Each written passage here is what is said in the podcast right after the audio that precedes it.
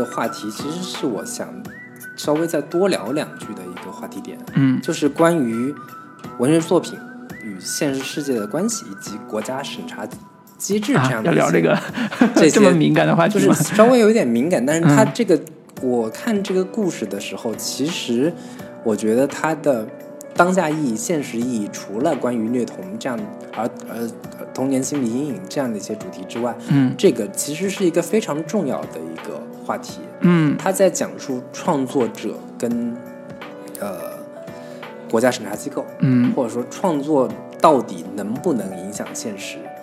呃，文学作品、艺术作品到底会不会影响现实生活，嗯还是仅仅只是一个创作者的内心世界的表达？嗯仅仅只是他的表达自由？嗯一个写虐杀儿童的故事的创作者，嗯他是不是必然是道德败坏的？嗯是不是必然会一定是一个内心阴暗、极其这个龌龊的、极其可怕的、邪恶的这么一个人？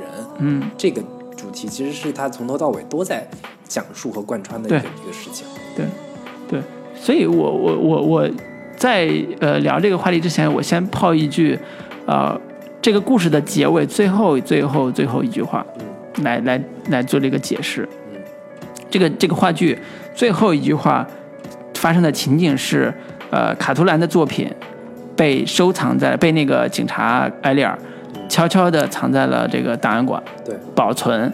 啊、一束光打在了一排档案档案的那个盒子上面，其中有一个就是留下来的一一份文稿，卡特琳留留下的作品遗作。呃，然后这个演员就上台去讲了一段话，嗯其中就讲说这个故事是怎么怎么样，然后这个作品终于保留下来了。然后他最后一句话说：“呃，这是对现实世界精神本质的记录，这是对现实世界精神本质的一个记录，是，就是让我呃有一点小小的震撼，小小的震撼，就是当你看完整个复杂的文本交互完之后，他留下了一个一作手稿，这个手稿只是只是记录了可能四百篇关于虐待儿童的童话故事，嗯但是他说这是对现实世界真实本质的记录，非常有。就如果你没有看过这个故事，你只是听到这句话，你觉得这故这个这句话没有什么直直直真切的意义，对，但是他当你看完两个半小时的一个审讯现实的复杂和童话故事之间关联的时候，你再去看这个童话故事，你就发现它其实揭露了某一层面的人类的本质，嗯。也就是说刚才提到的真实世界的本质。对，就是他这个戏剧试图直面一些现实世界的问题，对。那些我们平时不愿意面对、对，不愿意去这个直直面的，不愿意讨论的，不愿意拿在公共话题上、公共场合去呃讨论的对。那些话题，但是它是现实世界的某一部分本质。对。所以这也是说，刚才你说的这个问题，创作和现实之间的关系的一个根本原因。有些创作本身是冒犯的，对。有些创作本身是禁令的、禁止的、不允许表达的，但是它是现实世界的某一种本质。对，所以这种本质跟我，呃，我身边有一个同学是写呃严肃文学的，是写那种呃女性向的，她是个女作家了，就是写写这种女性成长非常疼痛那一面的，嗯甚至黑暗那一面的一个一个一个女作家。我们当时上大学，包括后来他发表作品的时候，比如说在《当代十月收获》这种国家非常高阶的文文学期刊发表的时候，当我们阅读它的时候，我们会产生激烈的极极强的不适感，会觉得说同样都是九年义务制教育和大学同一大学同班同学毕业的，为什么他的精神世界这么黑暗，要写出这样一个黑暗的故事？是，非常的不理解，嗯。甚至说我们甚至从朋友之间的角度来劝他说，你可以活得再开开放一点，或者叫活得再呃放松一点，不要把自己囚禁在那个黑暗里边，这些 因为因因为他郭德纲相声里面说，你们这些动不动就是劝我放下的人，对，会挨雷劈的。我告诉因为，因为他就是比如说我们是作为他的朋友，作为他的好同好好同学，看到他比如说在恋恋爱中受伤，对吧？一个女同学啊，看到恋爱中受伤啊，类似这种，呃，精神中痛苦的时候，总是觉得于心不忍，觉得你应该放放下那些东西，你应该过得再轻松一点。但是实际上我们都错了，嗯，我们不应该这么做。是，我们可以，当他需要我们的时候，我们可以伸出援手，可以精神上或者物质上帮助。但是他作为一个作家，他真正要表达的是他内心最真实的那一面。这个真实是触及到艺术表达和现实本质的东西。对，你如果告诉他说：“哎呀，你在活得再阳光一点，对，再阳光一点呀，你在表达上你可以更主流一点呀。”你的格局可以再大一点。对啊那这种话，对，就是你可以看看世界上还有很多很美好的东西嘛，对吧？你不要把自己陷到那个痛苦的那个精神世界里边。那我们就是就是我们就是枕头人，我们就是那个杀害他的人，我们就是把他杀死那个人。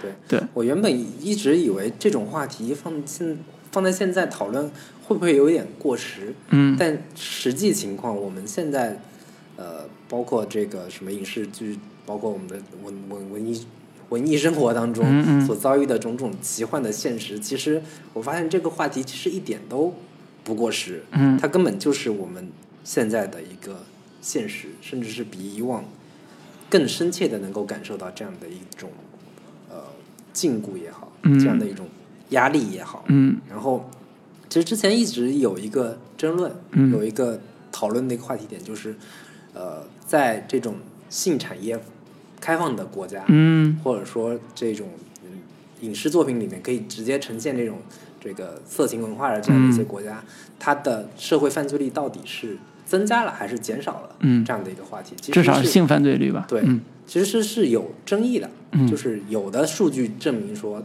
在这样的一个开放的一个国家里面，其实嗯是这个性犯罪率是急剧下降的。嗯但有另一方面，也有别的证据证明，其实是这个有不好的影响的。这个其实是个可以讨论的一个话题。嗯。但是就创作者本身而言，他嗯是否有权利去创作这样的东西？嗯。他想他的内心就是想要去呈现这样的一个呃，在可能大众看来比较黑暗的、比较嗯。灰暗的、嗯比较这个非主流的。的、嗯。非主流的、嗯。主流之外的那些嗯。边缘的东西，是。他是否有这个权利去做，嗯以及整个国家机构、暴力机构或者说是国家机器是否有这个权利去这个要求我们去写什么，嗯要求我们去必须按照某一种呃规范，嗯按照某一种既定的一种主流价值观去嗯进行创作。嗯其实这是一个挺嗯敏感的一个话题。当然但是我我是觉得他在马丁这个这个故事里边，他其实是提供了某一种呃可可以供我们去思考的一个、嗯一个方向吧。就是尽管这个作者他在写一些极度黑暗的、极度让人不适的这样的一些创作的这个童话作品，嗯但是他这个故事里面所呈现的暴力，仅仅是作者他在文本中去抒发自己内心的一些阴暗面。嗯但是国家机器在他身上所实行的暴力，是要比他本身的这个在作品中呈现的暴力更加可怕、更加让人触目惊心的一种暴力。嗯，我觉得这话啊真的两说。如果一个审查国内的一个审查员到了剧场看了今天咱们聊这个枕头人那个话剧，我相信他有百分之百的确信，说我必须要把这个作家禁掉。为什么呢？你想想，这个剧情里边有个情节是，作家卡多兰因为写了残暴的残害儿童的童话故事，嗯。所以他的哥哥智障哥哥模仿了这个童话故事去杀了几个儿童。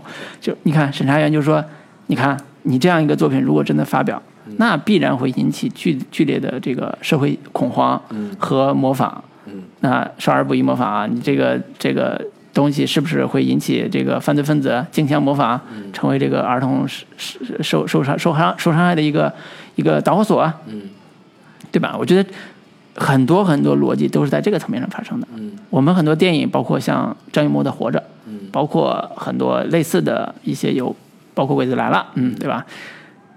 它的内在的审查逻辑，我们可以不详谈，可能是政治的，可能是社会意识形态的，但是它外表逻辑永远都是说，你这样会带坏小孩子，嗯。你这样会误导这个社会风气，这样会带来社会上巨大的恐慌，或者是价值观的扭曲，或者是价，或者是叫历史观的扭曲。打比方，它都会有这种表面逻辑来给你做一些理由。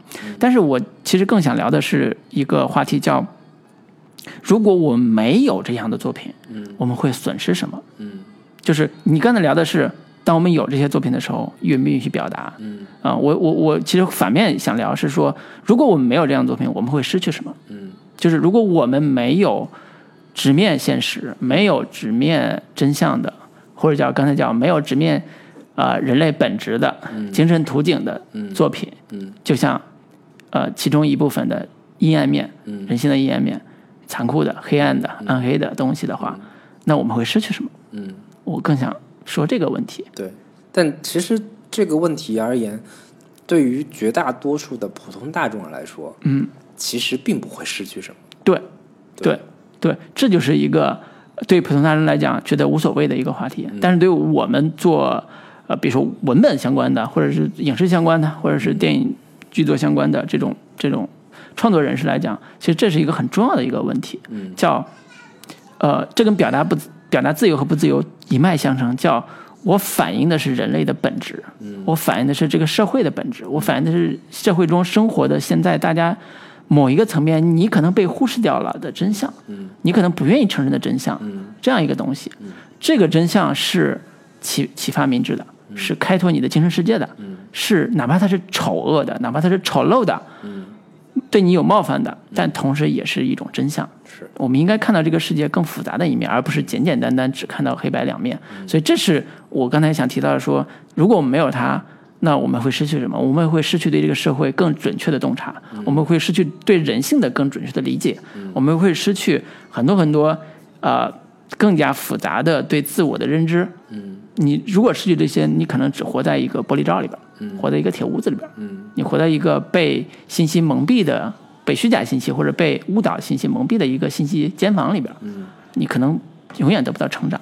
对，对，所以这是说，当我们失去这些的时候，我们会；当我们没有这些东西的，我们会失去什么的一个一个一个理由，也是说我们为什么要有这些东西的一个很重要的理由。是然后我我觉得在审美层审美层面上，我们我上大学的时候有一个老师提过一个观点，对我很很有启发，非常有启发，因为我以前是一个特别正能量的人。现在也是。对我现在也是一个特别正能量的人，就是跟我看不一样，我是一个，我我是天然对于马丁这些黑暗故事嗯极其感兴趣，嗯就是一听到这种就兴奋。么虐杀小孩儿啊，我觉得就来劲。很兴奋，嗯。就是。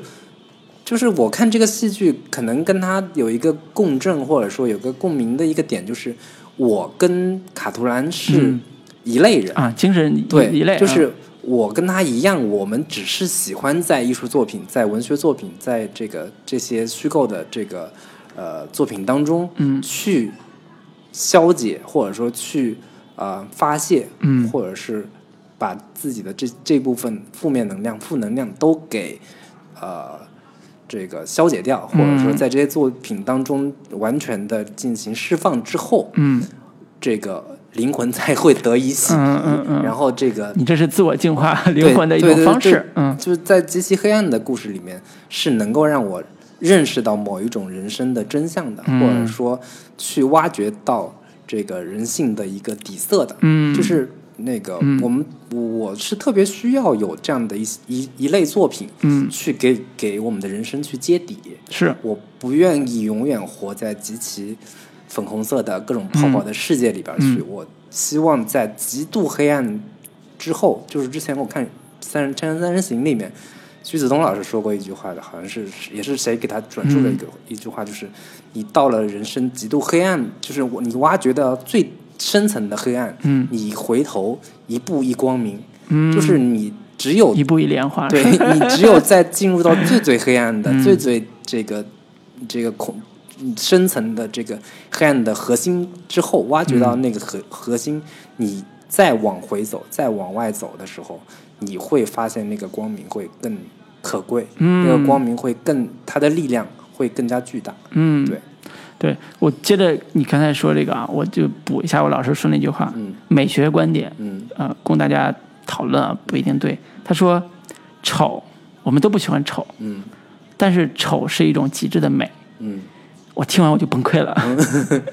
你当时的情境是林志玲和凤姐，你跟我说凤姐是一种极致的美，我是接受不了的完，全无法理解。对，完全无法理解。但是其实它是一种文艺美学的观点，对，其实在我我这个是在艾科的有一本书叫《丑的历史》，对。其实表达过类似的主对题。对，他的观点我们现在说，他这种丑是一种极致美的这种文艺美学的观点，并不是单单针对现实生活的，嗯。他其实针对的是文艺作品的。嗯。也就是说，这种丑并不是我把现实中呃表面的肤浅的这种丑，比如说我刚刚才举的凤姐这种嗯啊，你觉得长得很丑这种丑来做一个抽象，说啊，它就是丑的，它那它就是美的，不是的，它指的是这种丑是一种丑的文文学或者叫艺术表达形式，或者叫表达内容。我通过艺术的加工，我让它变成一种可理解的嗯另外一种美。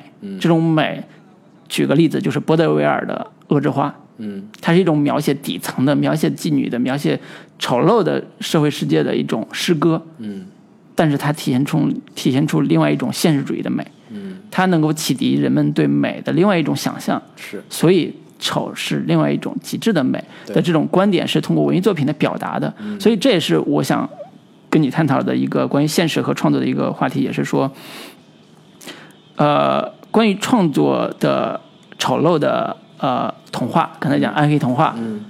它需要有艺术的形式的承载，对。才能表达出来真正的好的、嗯深刻的、嗯。人性丰富的所谓丑恶的话题和内涵，而不仅仅的说，你看一个报纸上登连连载了一个呃犯罪故事，嗯。如果你仅仅看犯罪故事，我觉得是达不到这个这个标准和要求的。它必须是一种文学艺术、文学艺术形式，或者说艺术表达的那个东西，嗯。它才能够真正的达到你刚才讲的净化自我，嗯。或者叫嗯呃自我沉浸在某一个故事世界里边，完成一个自我精神提升的这样一个呃状态。嗯。这也是说，马丁他做的牛逼的地方就在于，他并不是简简单单讲了一个新闻上可能会出现的一个犯罪故事，嗯。而是说他提炼成一提炼成一种艺术形式，嗯。提炼成一种又啊、又残暴又喜剧又有风格化的一种一种戏剧形式，呈现在舞台之上。然后你在舞台上，你体验了一番暗黑的世界、暗黑的人性、复杂的这种幽默的世界。这这是艺术能够提供给人的一个非常非常重要的力量。这种力量不是看报纸来得得来的，是通过阅读戏剧、通过阅读电影来来的。我举个最简单一个例子，我特别特别喜欢，就这是可能是第三次提到这个电影《窃听风暴》。嗯窃听风暴是呃集权社会里边一个特工警察偷秘密偷听那个一个戏剧家的一个艺艺术家的故事，他在从一个冷血的监控艺术家的这样过程中，他发现了艺术家身上体现出来的艺术之美，他开始看诗歌，他开始听艺术家弹的那个曲子，当然都是窃听的时候听到的，他开始竟然被艺术感动了，他他竟然被那些人追求艺术的那种精神世界感动了，他成为一个最后拯救这些艺术家的一个人，完成了人生的大逆转，跟咱们这故今天聊的枕头人故事里边那个那个埃托尔那个埃里尔那个警察是一个逻辑，一个完成的一个轨迹，所有这些都是通过艺术形式来来完成的。举个另外一个例子，特别能反映问题，就是有人问说怎么分辨色情文学跟情色小说，或者有艺术性的情色小说，很简单，色情文学是让你有爽感的。嗯。情色文学有艺术性的性质嗯，有同样写的是情色内容，但是你看之后你会有非常非常强的不舒服的地方。它并不是来让你爽的，它其实来揭揭示，因为性的关系，因为某一些性的表现，让人内心产生了极度的异化或者是极度的不适感，甚至说你在隔着书本你都能感受出来这种不适感的地步。是。所以这是艺术形式的再造，对。这是艺术表达的魅力。对，而且我觉得也需要有另一个跟大家稍微呃分辨一下的一个观点或者主题，就是很多披着挑衅或者说披着冒犯的这种外衣的作品，嗯。比如说他很喜欢描述一些禁忌性的主题，嗯。什么父子呃这种母子乱伦啊、伦理啊 这样的一些主题的作品，其实跟马丁这这样的一个带有冒犯性的主题的这样的一个艺术作品是有一个天壤之别的。嗯就是有一些作品真的只只是去呃挑战一些这个主流价值观里边的一些呃这个话题，嗯把这个作为一个噱头，把它作为一个它非常先锋的，或者说它是一个非常具备这种呃颠覆性的这个主题。嗯，你让我想起来早年地下电影喜欢拍的妓女类题材。对对对，很喜欢用这样的嗯一些主题去表达某种姿态。嗯但其实我觉得他们跟马丁的这样的一个呃戏剧作品也好，电影作品也好，有一个天然的一个差别，就在于说，马丁并不是以这些话题作为一个呃标榜，是或者说把他们作为一个非常重要的极其呃试图在这样的一些呃刺激性的这个抓眼球的这样的一些主题之下去进行、呃特别博眼球的这这样的一个表述。哎，它是更更加呃真诚的，嗯。试图去呃剖析这样的一个话题，嗯。并且并不带有明确的善恶，或者说带有明确的价值判断、道德判断嗯。这样的一些东西在里边儿。我嗯觉得这个是马丁做的比较高明的，并且不让我觉得嗯反感的嗯，一个方对面。对。同时还有一个可以补充的就是。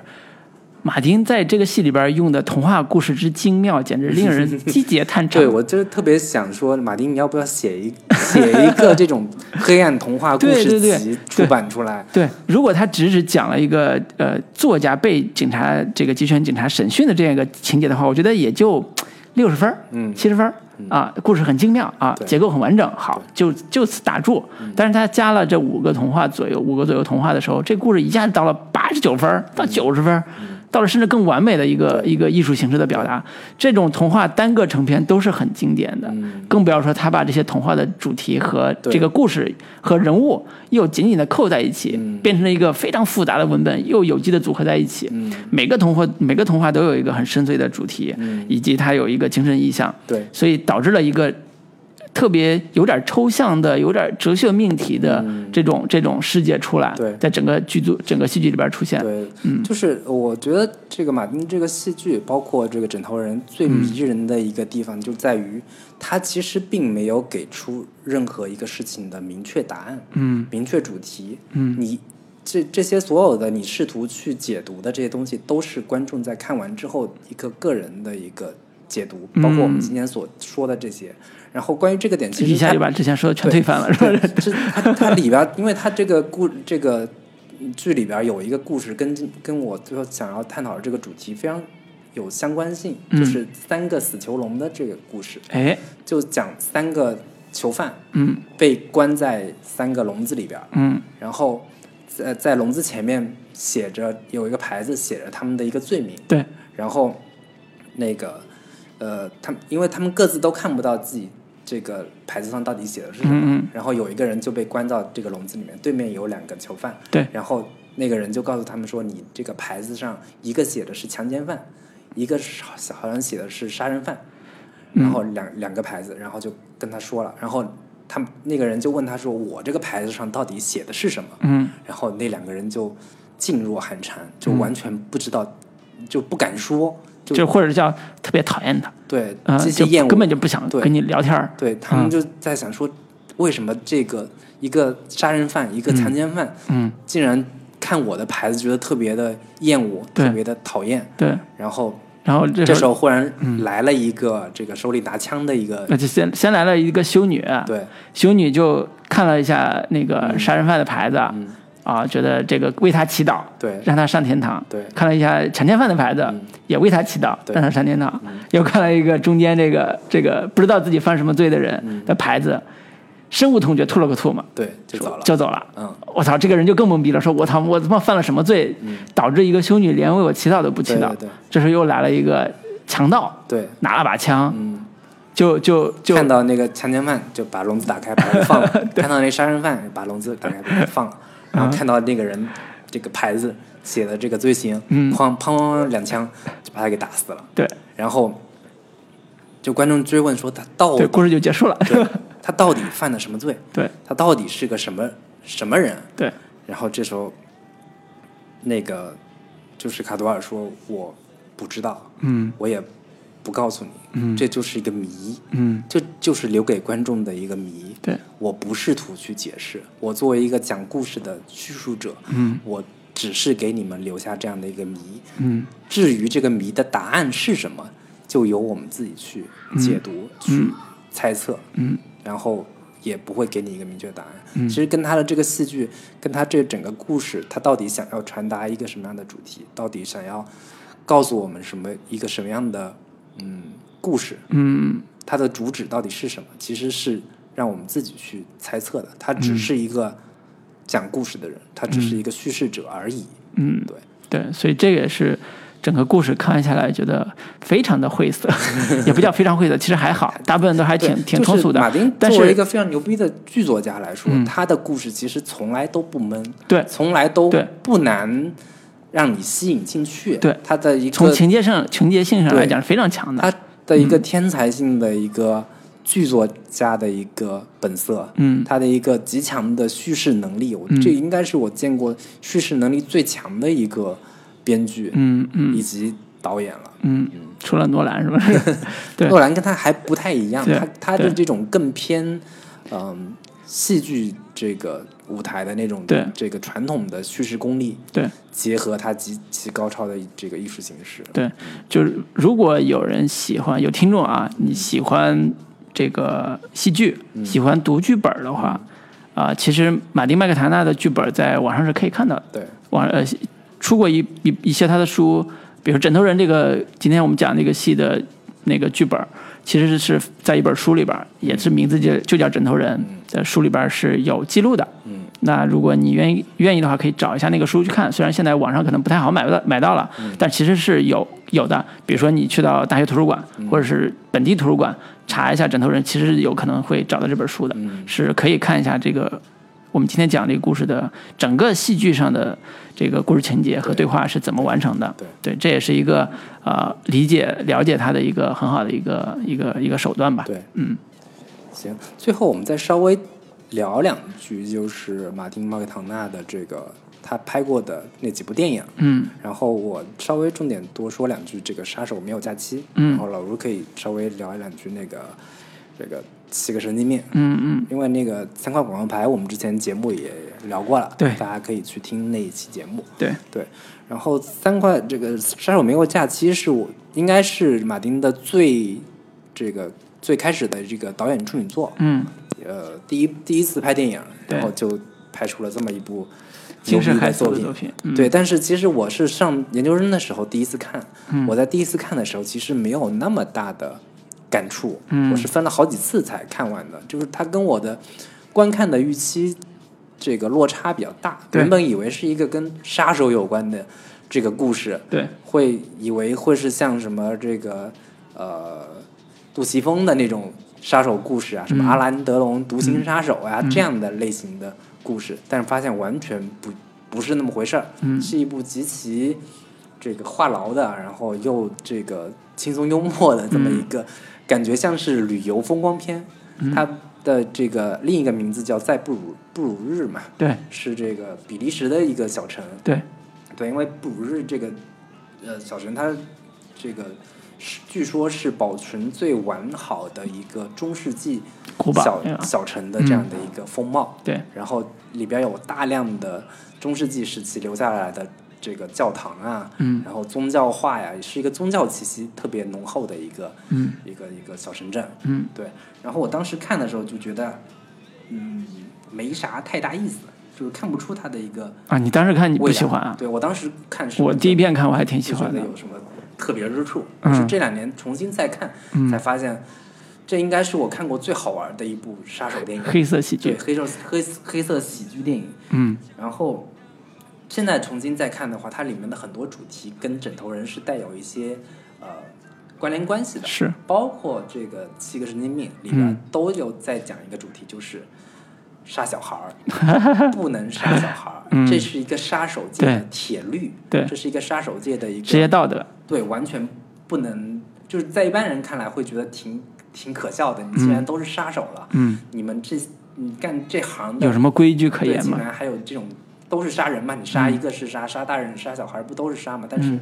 这个故事里面，这个呃科林法瑞尔饰演的这个角色，嗯。他就因为杀了一个小孩儿，被他的老板嗯知道了一个布鲁日这么一个地方，嗯。然后因为他杀了小孩儿，他的老板告诉他的带他入行的相当于师傅吧，嗯。说你在布鲁布鲁日就把他给处理掉，因为我完全不能容忍杀了小孩的人活在这个世上。嗯。而且这个科林·法瑞尔演的这个角色本身也带着极强的愧疚感，嗯。说我竟然杀了小孩儿，我打算就在这里了死残生，哎不能接受自己竟然杀了小孩儿这样的就原本是一个比较让观众觉得还有点荒诞的一个情境，在他这整个塑造里边儿，慢慢的知道说原来在杀手界真的是有这么一条规则的，嗯。是不能碰的一条绝对的禁令。嗯，对，这个就是你杀了小孩，你的职业生涯就毁了。对对，会有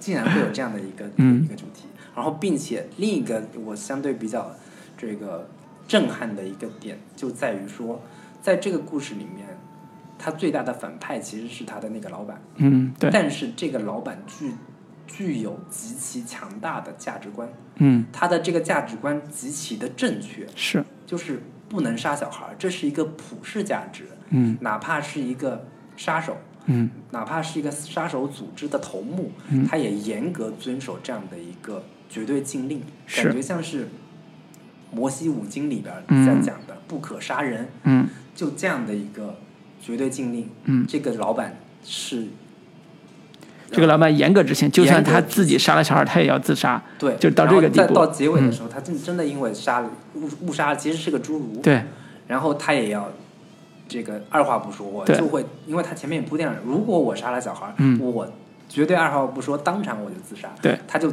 严格执行了自己这样一套价值观。嗯。就是我没有在哪一个故事里边看到一个反派的价值观竟然这么正，嗯。并且是正确的，并且是他的他的这个反派是绝对严格遵从跟执行的，这种反派的人格力量。嗯反倒让我觉得特别的震撼和感动。嗯这个这是我看到后面的时候非常非常这个呃，对我对我灵魂或者说对我对于马丁讲述这个故事产生极强的佩服跟呃惊艳的这样的一个嗯感觉的一个非常重要的原因，对就是他反派其实不是个反派，嗯他是一个具有极强人格力量和极其具备自我原则的这么一个人。对这个并且这个原则是对的，对，是一个极非常正确的，甚至是宗教性的一个嗯呃严格的一个铁律。是，对，这个是我我看完之后非常佩服这个马丁他在建构这样的一个故事的时候，嗯一个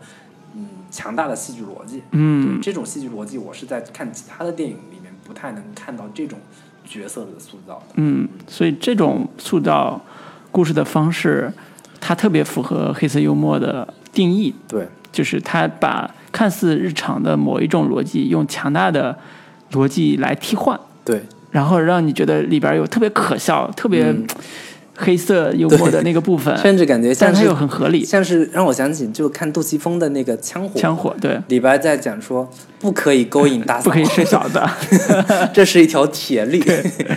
对，谁睡谁死，对对对。对，然后引起一连串的这个戏戏。呃，这个神经病其实，在一定程度上跟枕头枕头人也特别像，它也是一个文本呼文本文本呼呼应的一个故事。它主线就是克林法瑞尔演那个 Marty，他和一个就是他是一个编剧，他是一个电影编剧，天天闷闷头苦想，我怎么写出一个剧本在好莱坞一举成名。嗯他有一个好朋友 Billy，是是是那个迈克尔维尔山克山山姆洛克维尔演那个那个对，那个角色，就是演《三块广告牌》里面的那个坏警察那个对他两人是一对好基友。嗯，在平常呢，其实生活比较穷困，就以偷鸡摸狗来为生。他怎么偷鸡摸狗呢？他就是先把别人的狗偷走，真的是偷鸡摸狗。对，偷走之后，然后电告主人说：“哎呀，我们找到你家狗了。”嗯。一般你想住在比利比弗利山庄的那些好莱坞的富豪家都挺有钱的，嗯。悬赏个狗几万几万几万美金是很正常的，所以他就靠这种方式，把先把别人狗偷走，嗯。然后再去要钱，然后自己拿到赏金，过得还挺挺开心的。但是他阴差阳错偷走了一个有点黑社会老大那个、那个性质的一个大哥，他们家狗，大哥是那种混不吝的，说你你把我狗偷走了，那你怎么把那狗狗给我？偷狗也要看主人。对，就这时候就出现了一个非常荒诞的、搞笑的这样一个戏剧场景。嗯啊，同时他的互文在哪儿？互文在于说，这个哥们儿就是这个 Martin 一直想想写剧本，但是他苦于没有素材，嗯所以那个 Billy 就是他身边这个好基友，就告诉他说：“我告诉你一个故事，就是七个神经病的故事。嗯这个故事就是一个杀手，嗯他每次杀完人都留下一个人扑克牌。嗯这个杀的人可能是个吸毒的，可能是个以前的越战老兵，可能是什么什么的，七个扑克牌，七个人命。然后这两个故事就在这个过过程中间进行混杂，嗯，啊，然后又反映了一个编剧的精神世界。对，啊这个这又种方式反映了跟这个井头人也有点哎相似之处，有点像就是文本交织，虚构文本跟现实世世界之间的一个不断的一个互文关哎系。，对，然后这个故事的精彩之处就在于说，Martin 在写这个剧本，知道这个素材，在写这个剧本的时候，发现他身边这个 Billy 啊，嗯说的这个事儿啊，都是真的，嗯就跟枕头人一样。他写的这个 Billy 告诉他这些死的这些人啊都是真正的死掉的，所以他就怀疑说这到底是怎么回事儿？是，谁是最后的凶手？谁杀的这些人？对，啊，这就是故事的悬念的结尾啊，就不讲了啊。这感兴趣的可以回头去看。这也是一个很马 很那个 马丁麦康纳的故事，跟枕头人几乎一样。枕头人是用童话来借喻，来完成这个叙事性的表达，对来影射这个故事的主线。对，他是用电影剧本里边杀人的这个扑克牌，一张扑克牌一个人命的这个方式嗯来借喻。当然，我觉得从完成度上来讲啊，七个神经病其实并没有那么好。嗯。我看的时候还是觉得说，它的整个结构跟主题上不太电影，嗯。不太适合这个电影的艺术形对。式。但它其中里面有一些故事，还是、嗯。就是那些点还让人挺印象深刻的。对对对。对。其中我印象比较深刻的是，呃，好像是二号神经病，嗯。他的一个故事是说，他的女儿被一个男的给杀了，嗯。然后那个男的进了监狱，然后改过自新了，很快就提前释放，嗯。然后他一出来就遇到了那个变态二号变态，嗯。然后二号变态没有杀他，然后一直跟踪他，然后进到他的房间等他睡着，还是不杀他，就是那个一直就不断的监视他，盯着他，嗯。然后最后那男的感觉受不了了，我决定我要自杀，他感觉就是我到了哪儿我才能嗯摆脱这一摆脱你这个人，然后我决定自杀，自杀说我甚至这个发誓说我要进地狱，嗯，我我到了地狱可能就见不到你了。哎，这个时候他在窗口自杀的时候，看到这个街对面嗯，那个二号变态也在这个对面看着他说，跟着他一块儿自杀，对。说我也要死，死了你到地狱我也跟着你，对，这样的一个故事，对，所以我我觉得呃我在看的时候，我反倒对这个七个神经病没有什么特别大的这个这个震撼啊。我觉得它最大意义，在一定程度最大意义就是，它七个神经病里边的主要演员都是后来的三块广告牌的主要演员。啊，马丁就是刚才说的那个那个，嗯，科林法瑞尔克林法瑞尔，然后这个山姆洛克威尔就是刚才说的 Billy 这个他的朋友，偷狗的那个狗的主人是伍迪·哈里森，就是那个那个自杀的自杀的那个警警长，对，所以这些人马就是他后来三块广告牌里边主要的人马完成的这个这个，当然那个克林法瑞尔没在啊，就是主要的人马完成了这样一个故事，呃，非常的有有他的戏剧风格，非常的有他的表现力，对，啊、他不是那种以镜头擅镜头见长的，以节奏见长的，他完全是靠戏剧张力，是靠人物的这种丰富性，人物的这种反常性，嗯。来完成戏剧构建的。是，呃，我在后来在国内有个新剧本杂志，一八年的有其中有一期就是玛丽麦克唐纳的一个短的戏，呃，九十分钟的戏呃话剧叫《断手思城》，其实另外一个名字叫呃我的左手在呃斯通纳城，斯通纳是华盛顿的第二个第二大城市，就是他讲的也是一个黑色幽默的故事，当然涉及到宗宗教的，有感兴趣的可以自己搜自己去看。他的戏剧在国内呃除了电影之外，呃有很多的是，媒介对。可以看到。如果大家感兴趣的话，最近也还可以到嗯，这个北京，对，来到北京来去这个保利剧院嗯，啊、体亲身体验这期一下、这个。我们也没有拿到任何的赞助，哎，对对对。嗯就真的是因为对于马丁麦唐纳的热爱对，做的这期节目。然后我觉得有还有一个很有意思的点，就是因为马丁是一个爱尔兰人，嗯。然后他的一个爱尔兰家庭是一个带有比较强的宗教背景的一个家庭背景，是。所以他在每个故事里面都有极强的一个宗教的气息，嗯。宗教感的那些元素跟主题在，嗯。包括我刚才提的这个杀手没有假期，是。他选取的这个布鲁日的这个地点，嗯。也是一个带有极强宗教感的一个地点，嗯。然后这些本身犯着这个杀人罪的这个杀手嗯。到了这个地方，那个那个相对比较老一点的那个老杀手，嗯。相当于带他入行的那个老杀手，在布鲁日就如鱼得水，看各种宗教画呀，然后对。看各种的这个欣赏艺术。对，就灵魂得到了各种洗涤。然后这个这个这个克林法瑞尔演的这个哥们儿就各种的一脸不耐烦，嗯。就是演出了一个极其这个对于文化、对于历史毫无兴趣的这种这个讨厌游客，糙老爷们儿对，然后就到了这些地方一点感觉都没有，嗯。但是他的内心还是依旧受受到了极其强烈的一个宗教道德或者说宗教铁律的一个束缚，或者是一个内心的一个忏悔。嗯。呃，忏悔跟救赎这样的一个主题，其实是从头到尾都贯穿在他的这个故事里边是的然后甚至包括三块广告牌，嗯。也是同样的一个非常强烈的一个宗教感的救赎主题，都在他的整个故事里。是的，是的，所以这也一定程度上觉得跟我之前总结的那个主题是扣在一起的，就是我发现马丁是以杀害来讲救赎，嗯。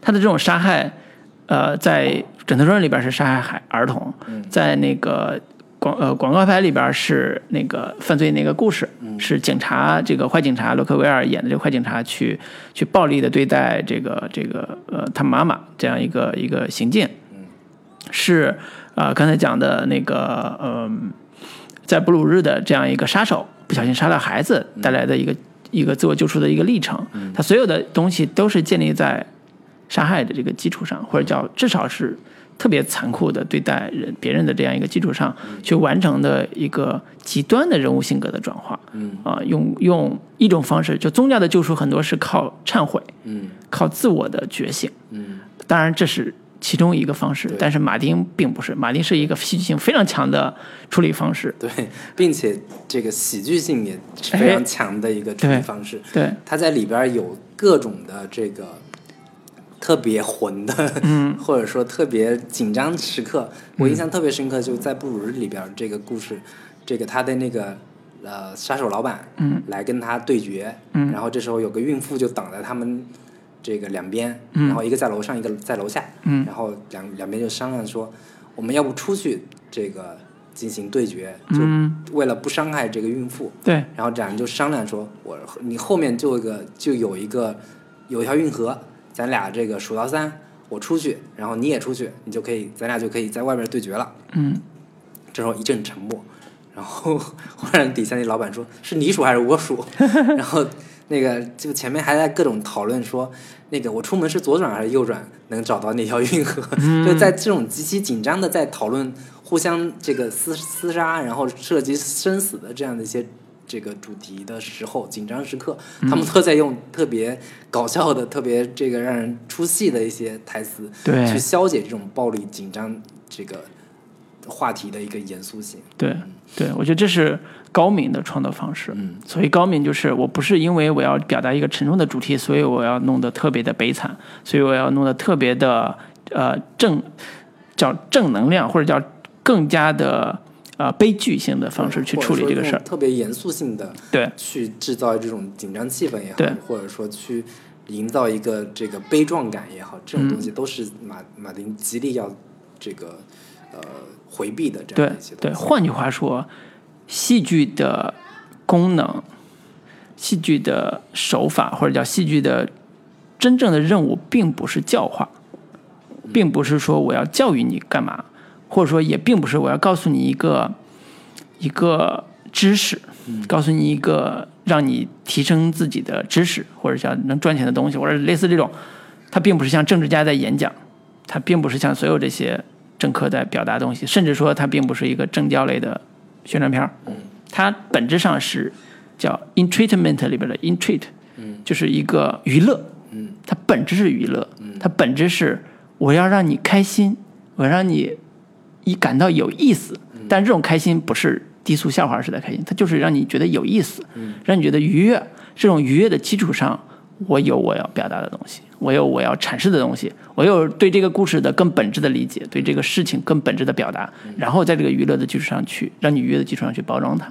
我觉得这个反倒是我最近这几年看戏最大的感受，就是我我我是那个很正能量的人，我是那个很有时候很严肃的那种那种所谓的创作者，虽然没有写过什么严肃的作品，但是一直还觉得自己挺挺严肃的。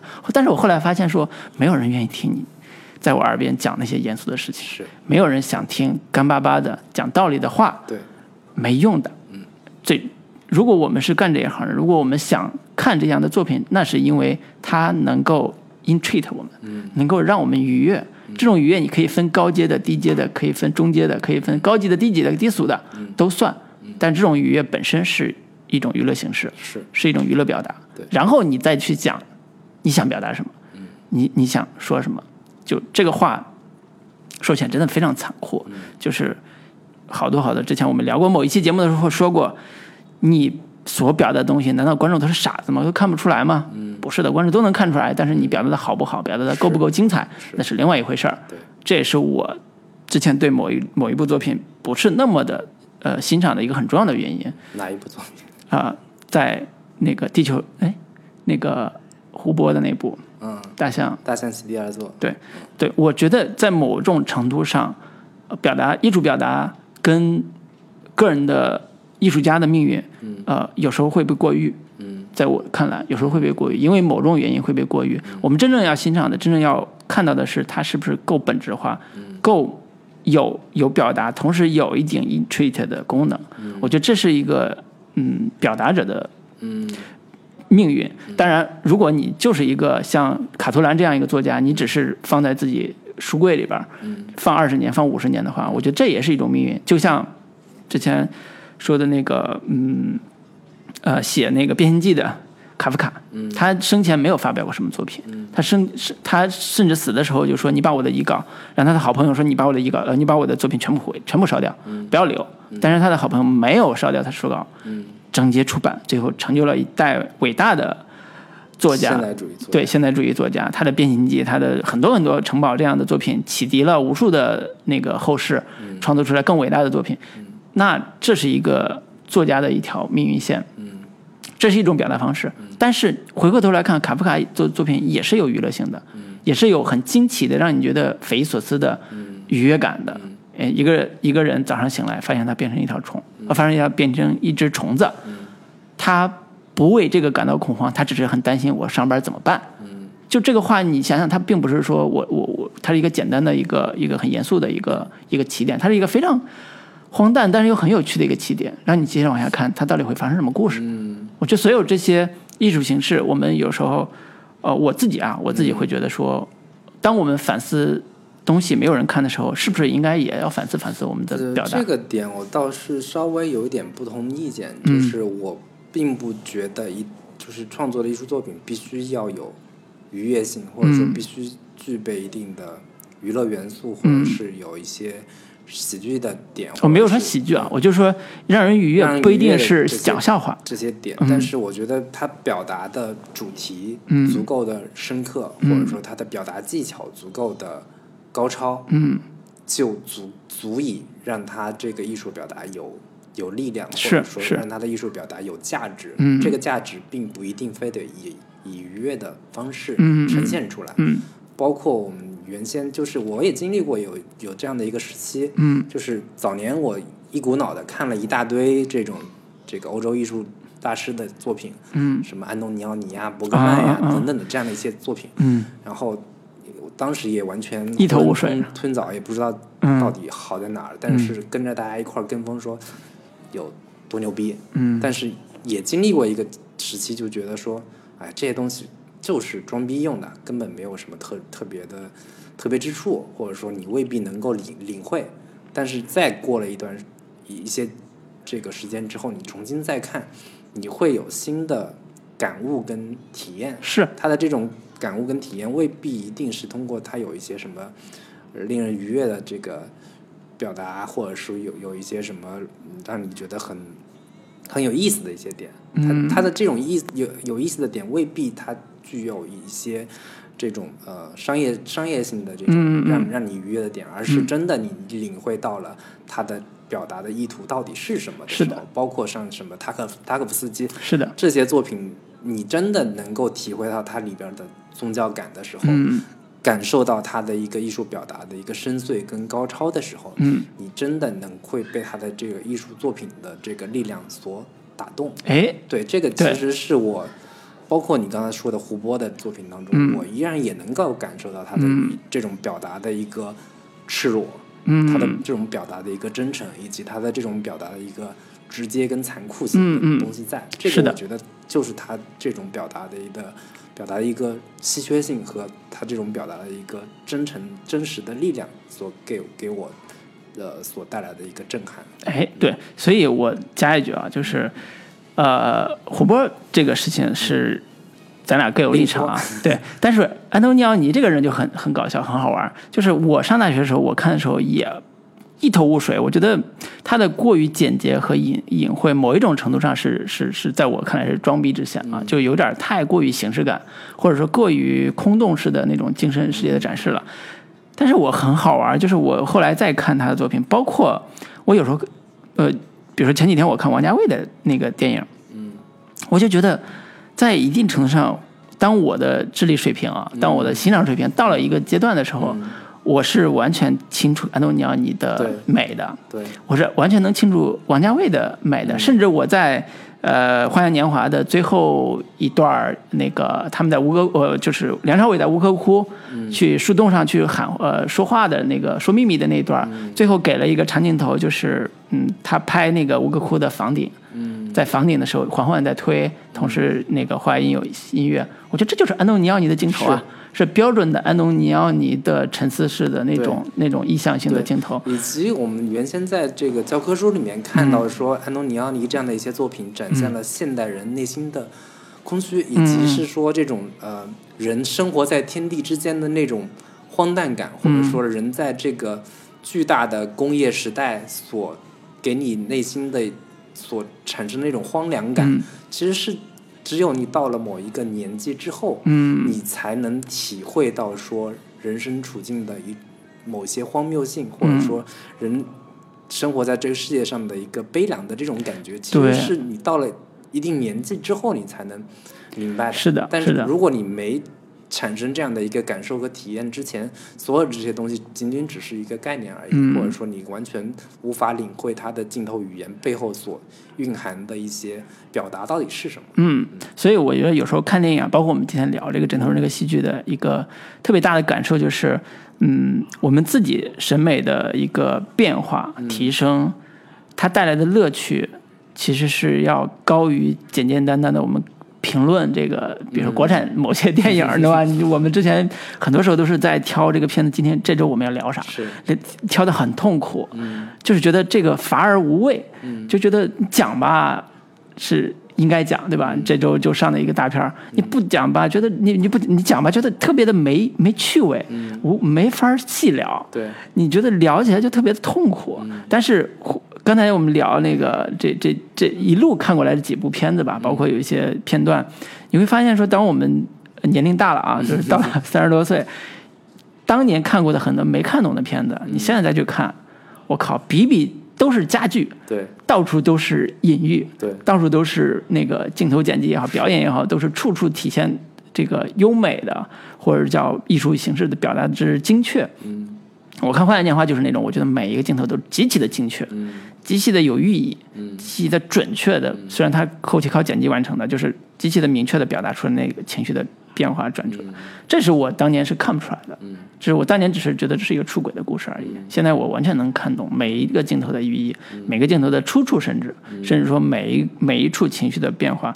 我觉得这是一个艺术形式它耐人寻味的地方。嗯这也是好多好多我们比如说话剧，它让人经久不衰的去演，经久不衰的去看的一个道理。莎士比亚的戏也是一样，可能马丁麦克唐纳这次我们聊的《枕头人》，可能以后还会继续往下演，甚至他的其他的戏也是一样继续往下演。只要有机会，我还是觉得大家有有有有想法、有有意愿的，都应该进到这个剧场里边，对。去感受它的魅力。包括刚才你你举的那个呃几部他的电影，如果大家没看过他《布鲁日》这种，嗯，早年可能觉得不喜欢的、没意思的，对。有有时间可以再看一遍。对，也许你会发现它不一样的魅力。对对对，不一样的就是这种感受。我这次重新我去去剧场，因为我也是有一段时间没 没进剧场嘛。早年我也是一个剧场爱好者，看哎了大量的话剧。是，就是你可进到剧场，感受到直就是呃实实在在在舞台上发生的这种故事，嗯。给你带来的冲击，跟你在电脑屏幕前，嗯。甚至你无论多大的电视、多大的荧幕去嗯看电影所给你带来的冲击力、故事的一个丰富程度，以及你可以从这个呃。剧场里面感受到的那种气场，嗯给你带来的冲击是跟你看电影、看电视完全不一样的。对，其实还是希望大家如果有时间、有机会，可以多多的去进到剧场里面去看戏，嗯，感受一下感。受一下现场戏剧的力量到底有多么强大。嗯，每年的这个乌镇戏剧节，对吧？对。是国内可以看到的。啊、还有北京经常也会有一些戏剧节，虽然我我们也很少去啊。你不一定非戏剧节，就平时这个一直在这个巡演的话有。演出的、嗯。巡演的，包括好多像什么孟京辉的戏啊，哎，对，我觉得咱们其实聊了两个多小时了，但是可以再加一加一点点，无所谓。我觉得我们多长都可以接受，观听众都可以接受啊。就是你你这几年看的戏里边有哪哪个让你觉得特别好看、特别有意思的，可以多聊两句。呃，这个一下子还真想不太起来，因为我那我那先抛砖呃引玉、啊，先说，对我先抛砖引玉，你可以想，我这几年一直特别特别想看的是《宝岛一村》。啊，然后呢，非常巧合，就是我在北京在演《宝岛一村》的时候，那个真的是因为是大剧作家做的戏，主题又非常的宏大，就是它是讲台湾眷村老兵的人生的故事。嗯那导演是那个非常有名的戏剧家，叫什么来着？哎呀，突然想不起来，等会儿想起来说。嗯这个《宝岛一村》这个戏在北京卖票几乎是一票难求，嗯，根本就买不着，我比当年很有幸，我在首演的时候就对，比当年笑的大学那个那个喜剧的忧伤改过来喜剧喜剧忧伤还要难买，其实。嗯。所以后来有一次非常巧是什么？我是在北京电影学院的学生汇报表演的那个那个机会，看到了一场学生汇报表演赛，呃，或者或者叫学生汇报表演的话剧，演《宝岛一村》，一帮稚嫩的年轻的小孩儿，嗯。十八九岁、二十岁吧，就毕业演出嘛，他在演整个的一帮建村老兵在几十年、三十年吧，两三代人、三代人的人生历程，是。两个多小时演完的。我就看了这么一个简单的版本，我都觉得我靠，这个戏写的真的太精彩了，是。太好看了。赖声川老师。赖声川老师，对，我刚刚也想说，我嗯。看的戏里边这个次数最就是部数最多的，应该就是赖声川老师的戏，嗯，包括有《暗恋桃花源》，哎，看过好经典话剧好几个版本，对，然后这个《宝岛渔村》嗯。也看过，然后这个还有像《如梦之梦》，啊，这个我也是看咱俩一块儿对。这个排练场，对，看的是排练场，我靠，都是。是胡歌版本的，对对对对，胡歌就这个戏是我第一次对胡歌的演技有了新的认识，因为他是从那时候是刚刚从这个呃，从叫什么疗伤的状态恢复进入这个演艺界，开始还没有真正开始接电视剧，嗯呃接或者接接接电影的时候做的这个话剧对，我第一次觉得胡歌真的是有演技的。为什么之前非得让他演那些偶像剧？他演技真的还是挺不错的。如梦之梦》应该是我相比这个《宝岛一村》印象更深刻的一嗯部戏，它的一个整体的时间跨度之大，以及它的表现手手段之丰富，嗯。以及他这种文本交织的这种丰富性，嗯。是我看过的赖声川戏里边，我觉得。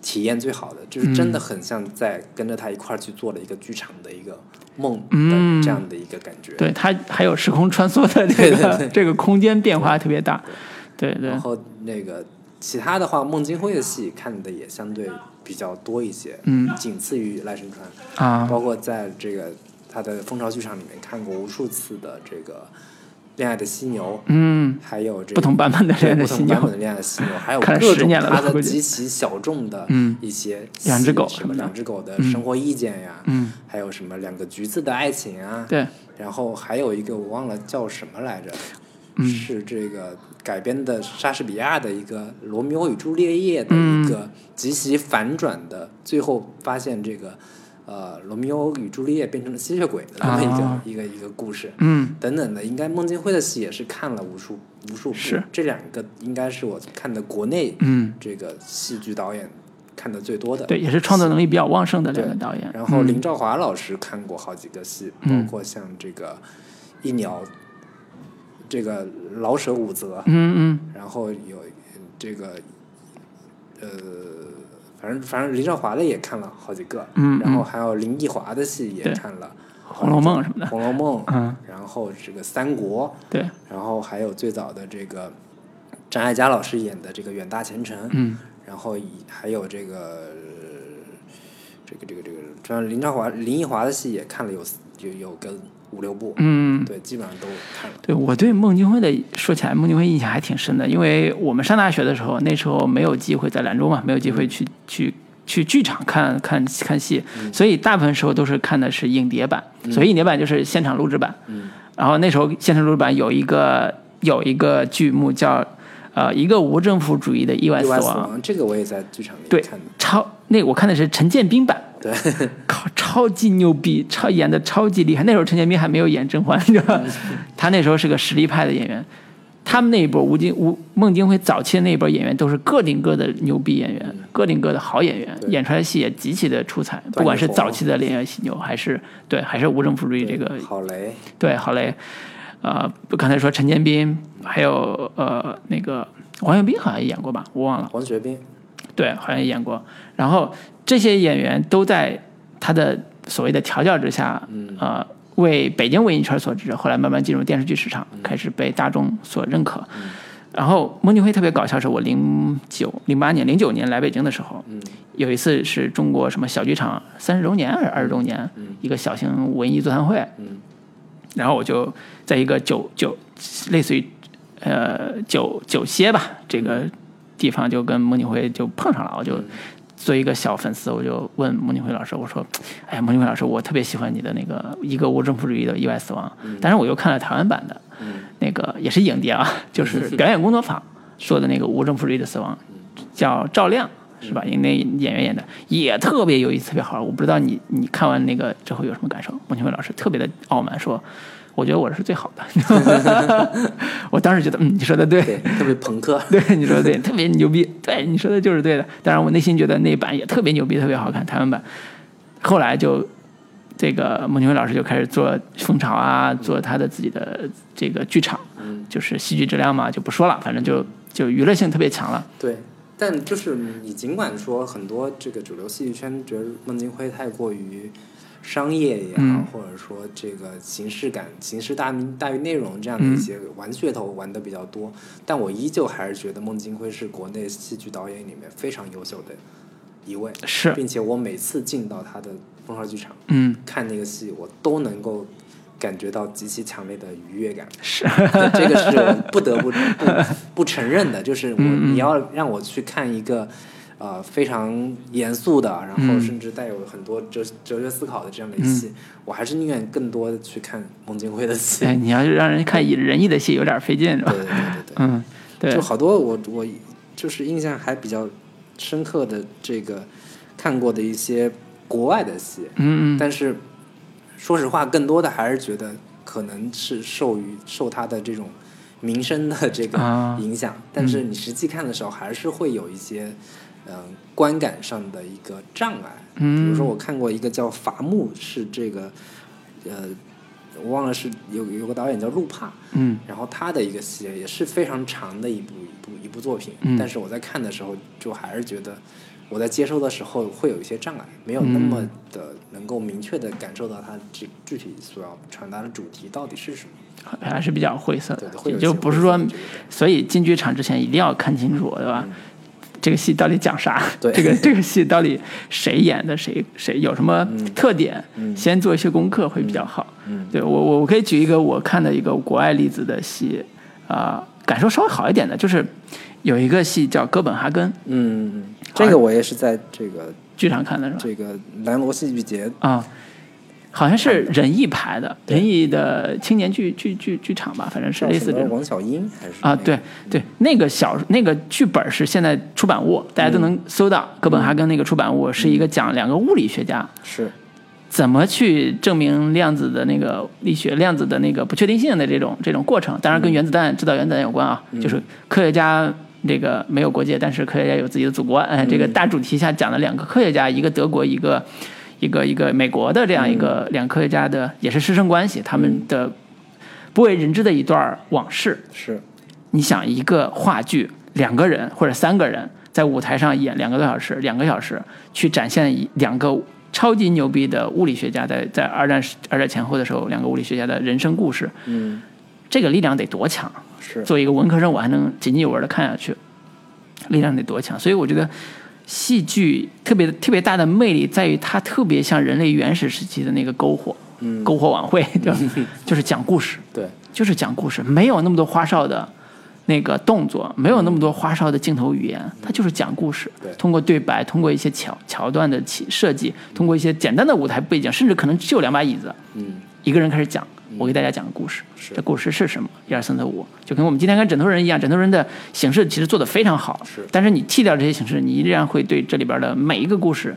所打动。他的讲故事的方式，他讲故事的呃姿态，或者叫打破第四堵墙的那个方式，它都是戏剧独有的魅力。它跟电影是完全不一样的是这种形式。对，嗯就这种形式，我看好多用过类似的形式，嗯就是在剧场里面，嗯演员真的就在讲这个他自己身边嗯，遇到的事情，是，是特别真实的。嗯。这个发自就是把他自己生活当中特别难以启齿的、不愿意嗯对外人说的这些事件，在舞台上跟观众对，这个说出来。对。我印象比较深刻的是王冲导演的有一部戏叫《椅子二点零》，嗯。就是这种这种形式，每个演员扮演他自己，嗯，讲述一个人一把椅，对一个尺是吧？拍一下。对讲述他自己生活当中、嗯他的二叔的故事，嗯他的一个身边的一个特别曾经爱过的一个男孩的、嗯这种特别淋漓鲜血淋漓的故事，嗯，当着你的面对他讲述出来，对讲给你听。对，所以我觉得有时候戏剧的魅力，如果呃有的听众可能嗯接触的少的话，嗯我是十分建议说，如果有选择小剧场的话，嗯，首选小剧场。对，可能那个戏不是很有名，嗯。不像有的戏包装的那么华丽，一张票得卖一千多块钱，嗯。不需要。你其实可以选一些小剧场有特色的、感兴趣的话题的，啊，甚至说有一点小小名气，比如说当年什么蒋公的面子呀、包括后来又有什么驴得水那种戏，就是它很有名，但是它是个小小型戏，他现在那个氛围已经不是小戏对，就是那个氛围要比大剧场的氛围要好很多。对，如果我我是建议，如果在北京的听众，嗯，真的可以建议去买票到那个孟京辉那个蜂巢剧场，因为他那个嗯。就是标准的小剧场，对，然后离演员离观众的这个距离都非常近，嗯。然后这个反正票价也不是很贵，嗯。一般两三百就可以进去看一场，是，相信会给你带来一个不一样的一个体验感受。所以感觉是我们最后给孟京辉打了个广告啊。这个孟京辉老师要不要给我们 弄点赞助费啥的？嗯，想多了，对，哎，那我给鼓楼西打个广告。既然你都给孟京辉打广告，嗯鼓楼西我呃准确的说，我没有在鼓楼西剧场内看过戏。嗯我去过那个剧场，那个剧场很漂亮，嗯就是整个设计感非常强。更让我觉得有意思的是，鼓楼戏最近今年它因为它是五周年，它搞了一些戏剧活动，是。其中一个活动叫在剧场读诗，嗯。也是史航撺掇的一帮人，比如说我看那个什么范冰冰也去了，嗯李玉导演也去了，周冬雨也去了，嗯还有一些呃，这个当然史航他们也在嘛，东东锵也去了，嗯就念自己那个那个那个六里六里庄 仪式，对他当然不是他自己念自己，他是另外呃另外一个演员念他的那个，就是他是读剧本，嗯。不只是读诗啊，是读剧本。剧本的一个片段或者剧本一章节，嗯。他用他的演员的方式或者用他的角色的方式嗯。去读这样一个读剧本这样一个这样一个活动，嗯。网上现在是有一些视频资料的，如果大家关注史航老师的那个微博的话，可以看到有时候他会转那个那个东西。这个活动如果没有机会来北京的话，你可以在微博上也能看到那个片段，嗯。也是一个非常非常好的，呃，也不叫近距离吧，稍微有点远程距离的去欣赏剧场的那个气氛的。哪怕是简简单单读一段话，你都觉得那个魅力可能不是电视剧演员所能变传达出来那个情绪，所以也是一个欣赏语言魅力、欣赏剧场魅力的一个一个小小的方式，也觉得可以体验一下。行，反正我们这一期我估计也没什么听众会感兴趣 对我觉得聊话现在聊了两个半小时我们自己比较感兴趣的嗯。一些关于我们观看剧的一些体验啊、是是是我们以前这个文艺生活 的一 当年文艺生活丰富的时候也是对我们自己的一个提醒，去多多进到剧场去感受这个更丰富的一个剧场的魅力吧。哎，对，希望大家不要嫌我们啰嗦，对吧？能能能坚持听到这儿，也说明说大家都是追求文艺的生活的 我估计很好青年很。很少有听众能坚持到这里啊反正大家不管我觉得坚持到这儿的时候，可以打个一什么的。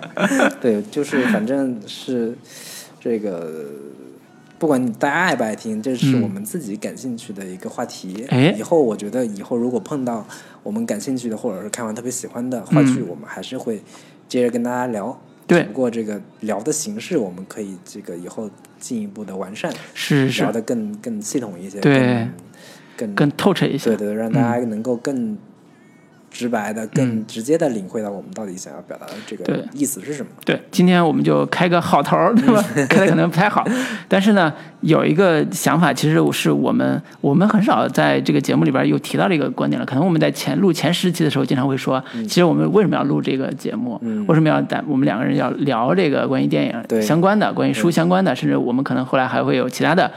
其他的这个节目的样态出现，就是我们都有一个想法是，呃，我们俩在日常工作呀、嗯。娱乐啊这种方式里边都有一些感受。嗯。啊、我们最重要的目的并不是说影评，其实是，是。并不是说哎我们要聊一个最新刚上的电影是什么样子的。其实最最根本的或者最重要的，我们做这个这档转播乐坛这个节目或者叫播客，其实都是想记录我们自己的人生观点或者叫人生体验，对，然后把这些人生体验先作为我们的纪念先留存下来，嗯，但是同时也分享出来，如果有人愿意听的话，对，成为我们的互动的朋友，成为我们愿意感受的这个这个好呃伙伴，嗯。我们一起来感受电影的魅力，感受戏剧的魅力，感受文学的魅力，感受甚至其其他很多很多艺术形式的魅力。只要是我们感兴趣的，我们都会聊。嗯不，所以我有我我，所以我们不是叫准风乐坛影评博客，我们叫准风乐坛博客。对，对，所以这也是我们的一个小小的心思。是，嗯主要是为了记录我们自己的生活，就是平常我们看完电影、看完书、看嗯完什么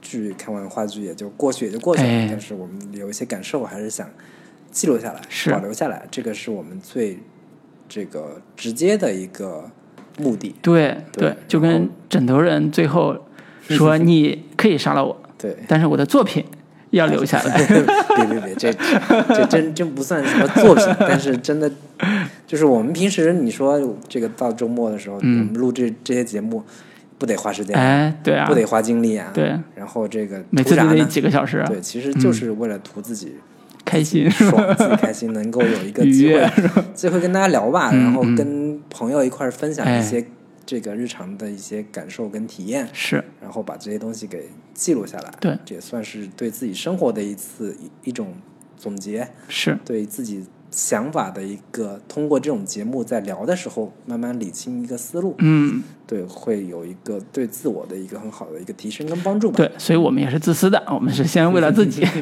对，然后最后最后打一个小小的广告，嗯，啊，就是我们现在准风乐坛在喜马拉雅呃喜马拉雅这个平台上有一个叫听友圈的一个小小的这个程序，也不叫小程序，就是你在你的我在我的页面里边是有一个听友圈这个这个东西，你可以加入到我们准朋乐坛这个圈子，圈子里边，然后里边也有一些我们可以分享的话题，甚至大家感兴趣的话题都可以讨论，甚至你觉得下周你想听到什么样的节目，大家都可以在里边进行互动。对，啊、当然我们还有一些微信公众号，嗯，对吧？也叫准朋乐坛，对。当然它是准朋友谈播客，准风乐坛播客，呃，名字是拼音缩写，嗯，准 Z，风 F，乐 Y，对吧？T 对 Z F Y T B K 对对，就是这个 英语缩写哎，对，不是不是 B K 是 F M 对，嗯。准风乐坛手写拼音最后是 F M 嗯。的一个播客，然后这也是我们长期荒废的一个播客对，，我们想对还还得捡起来，就是我们有一些平常可能院线没怎么聊的、嗯。不想聊的片子，我们可以做一些短语音，对。或者说有一些推荐的剧啊，包括嗯。之前一直在推荐日剧的这些嗯。内容，也都可以放在这个播客里面。如果大家想听的话，嗯。这个可以关注这个整风乐坛播客，对微信公众号“整风乐坛播客”，嗯，然后也是我们后续会陆陆续续的把这个每周我们整理的一些小的内容啊、嗯。小的想法啊，通过这种微信公众号的方式那个推送出来，是。可能比今天我们要聊两个半小时的这个节目要效率更高一点啊。对对对。这个我们聊这个节目很多时候都是陪伴型的，大家无聊的时候、上下班的时候，对吧？你打开晚上睡觉睡不着的时候，你打开听一会儿，可能就睡着了，对吧？这是我们的最主要的一个目的。实在太无聊。对主要的功能，但是这个微信有了微信公众号，大家可能互动沟通起来嗯会更方便一点。因为我看我们最近下边的评论质量啊越来越好了，对吧？骂我们的人也不少，反正就骂我们的越来越多了，对质量特别好。就是说你别在一个平台上骂我们，你换个平台，多平带台骂我们。对，大家一块儿来交流一下，对吧？你骂的对不对？我们可以也回过去，是吧？对，所以也是一个，呃，这次通过这么长一期节目的结尾的时候，我们也想表达一下我们自己的小小的想法吧、心愿吧，就是把这个事儿。这个做的再活泼一点，对吧？In treatment 嘛，就 是做成一个有意思的事儿。嗯，对，好，那我们今天就聊到这里，好跟大家说再见，拜拜。这个世界，这个世界给你绕了一个圈，活在这个时间空间，没法逃出这个圈。这个世界，这个世界给我绕了一个圈，For the money, power, beauty, sex，绕着这圈。望着天的另一边，手里捧着冷的面，野狗在我身边嘀咕，我却装作看不见。贫穷给的贫穷眼，眼里没有爱和怨，唯有吃上唐僧，唐僧，唐僧就铤而走险。世界就是一个圈，一百年回到原点，生不带来，死不带走，只想在那地面点。为我的冰城花圈，用上钻石镶进一个圈，穿着古奇路易，营造地府乐到一个点。想要美多傻的眼，每个人都是花一遍，每个人都得拿一点，每个地方都坏一点。人造鼻子，脸着嘴唇，眼睛像漫画的脸。城里车子、房子、妹子位置，比谁爬得远。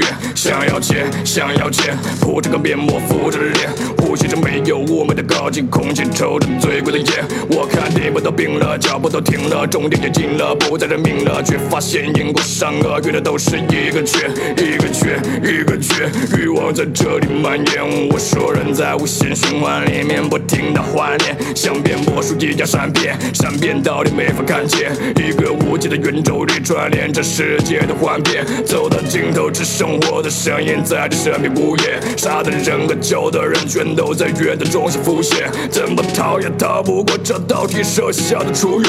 Money money money，比你抛在命运的无限。这个世界，这个世界给你绕了一个圈，活在这个世时间空间，没法逃出这个圈。这个世界，这个世界给我绕了一个圈，For the money, power, beauty, sex，绕着这个圈。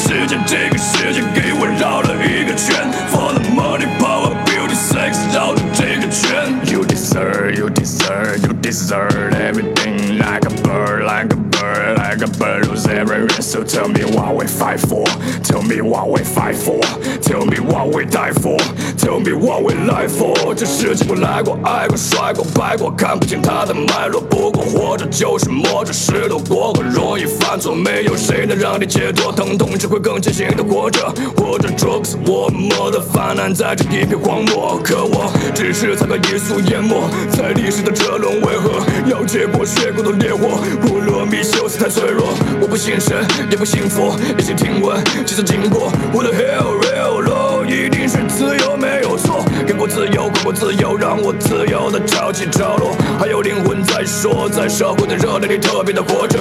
两手空空，坦坦荡荡，罪恶不会结出闪过。我想要留下自己的痕迹，而非简单的过客。没法改变命运，命运也别想改变我。欲望向前我的鼻子，我先牵着欲望逃脱。都别妄想来主宰，哪怕是魂有落魄，钻石也没法永恒，更何况一堆寂寞。这个世界，这个世界给你绕了一个圈，活在这个时间空间，没法逃离这个圈。这个世界，这个。